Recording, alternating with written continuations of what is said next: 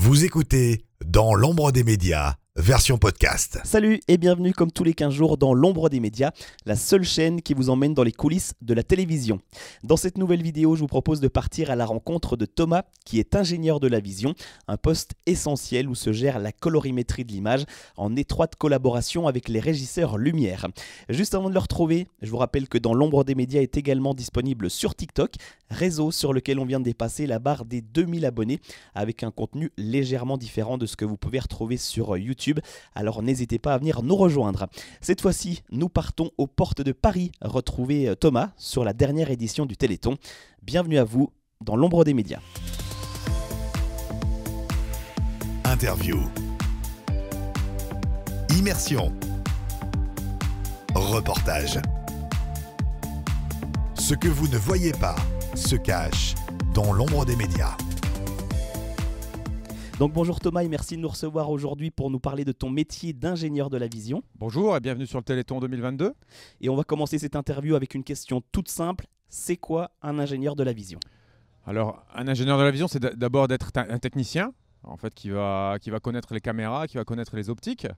Et puis, euh, une fois le matériel installé, lors du tournage, on va, on va s'affairer à, essayer de mettre euh, toutes les caméras euh, dans, une, dans, un même ton. On va, on va appeler ça étalonner les caméras, que ce soit sur euh, le niveau de lumière ou sur les couleurs de l'image. Et on va revenir sur tout ça justement d'ici quelques instants un petit peu plus en détail. mais juste avant, est-ce que tu peux nous parler brièvement de ton parcours? Alors c'est vrai que c'est une question qui revient sur chaque interview, mais je pense qu'elle peut aider ou guider certains étudiants qui s'interrogent ou qui se demandent comment arriver sur tel ou tel poste. Donc euh, moi je suis sorti de BTS il y a, dans les années 2000, donc un BTS audiovisuel euh, en option exploitation, donc il y a 20 ans. Euh, lors de cette formation, on nous propose de faire des stages dans les entreprises. Donc j'avais fait à l'époque mes stages chez VCF et Even Video ici à Paris qui étaient des, grosses, boîtes qui tournaient sur des gros événements, ce que j'avais envie de, découvrir. Et puis j'ai découvert donc le métier par ce biais-là sur le terrain. Suite à ça, eh bien, ça m'a donné un, mis un prix à l'étrier. J'ai fait assistant vidéo pendant quelques années euh, pour, me permettre de voir, euh, d'apprendre le métier, d'installer les caméras, savoir comment on tirait les câbles sur le terrain, ce qui est une chose importante également. Et, euh, et puis petit à petit, au vu de ma formation, j'ai voulu mettre à profit les choses qu'on nous avait appris. Et puis j'ai progressivement accédé au car régie pour être un G-Vision, d'abord sur des postes secondaires, puis après des postes classiques, on va dire. Et puis après, je, moi, je suis allé, je me suis dirigé sur une filière un peu plus euh, technique où je, je, fais euh, responsable des équipements en parallèle de ce poste d'ingévision. Un parcours euh, donc très complet. Et avant de s'intéresser à ce qu'il se passe et ce qu'il se fait depuis la régie, on va commencer par l'installation des caméras puisque tu m'as dit que ça faisait partie de, de, ton travail. Alors moi je pensais que c'était justement le rôle des assistants cadreurs. Alors les assistants cadreurs travaillent directement avec nous. Euh, les assistants vidéo. Alors après, selon les entreprises, euh, il y a un petit peu des process qui sont différents. Mais globalement, l'assistant vidéo va, euh, pendant que nous, on fait la configuration des postes dans le car, il va tirer les câbles et installer les caméras, les pieds, les caméras, les moniteurs.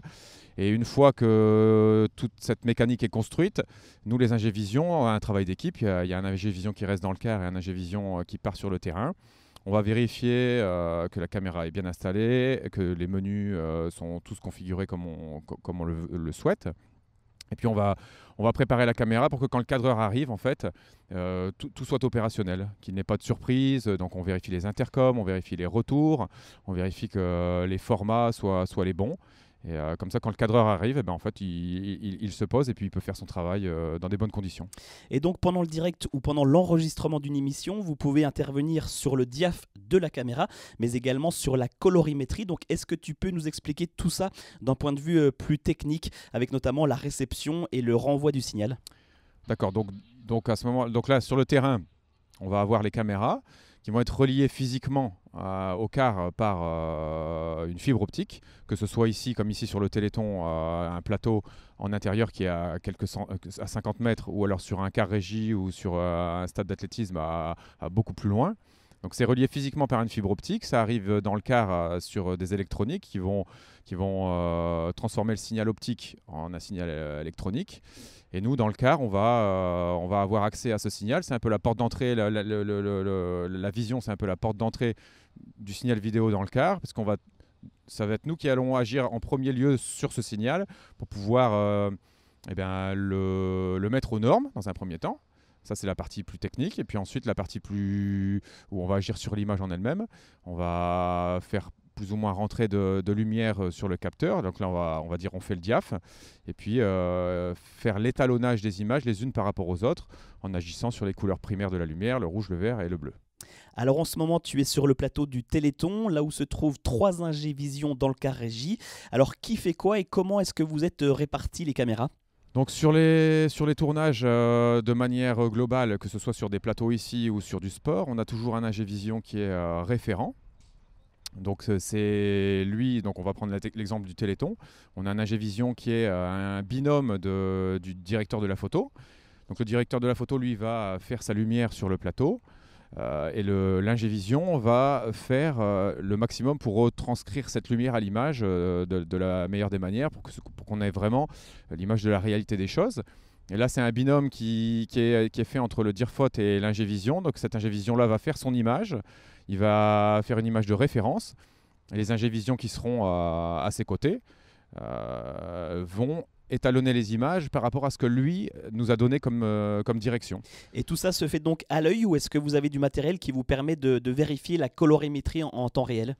Alors on a des appareils euh, qui nous permettent, euh, nota- no- nous notre outil principal c'est l'oscilloscope, mais là ça va nous donner une information euh, sur, euh, sur le signal électronique.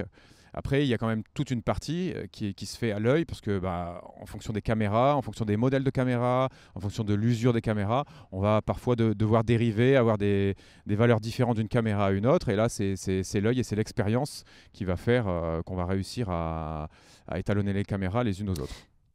D'ailleurs, en régie, on vous voit euh, sans cesse passer d'une caméra à l'autre pour vérifier la colorimétrie. Mais est-ce que la couleur ou l'image peut changer si vite?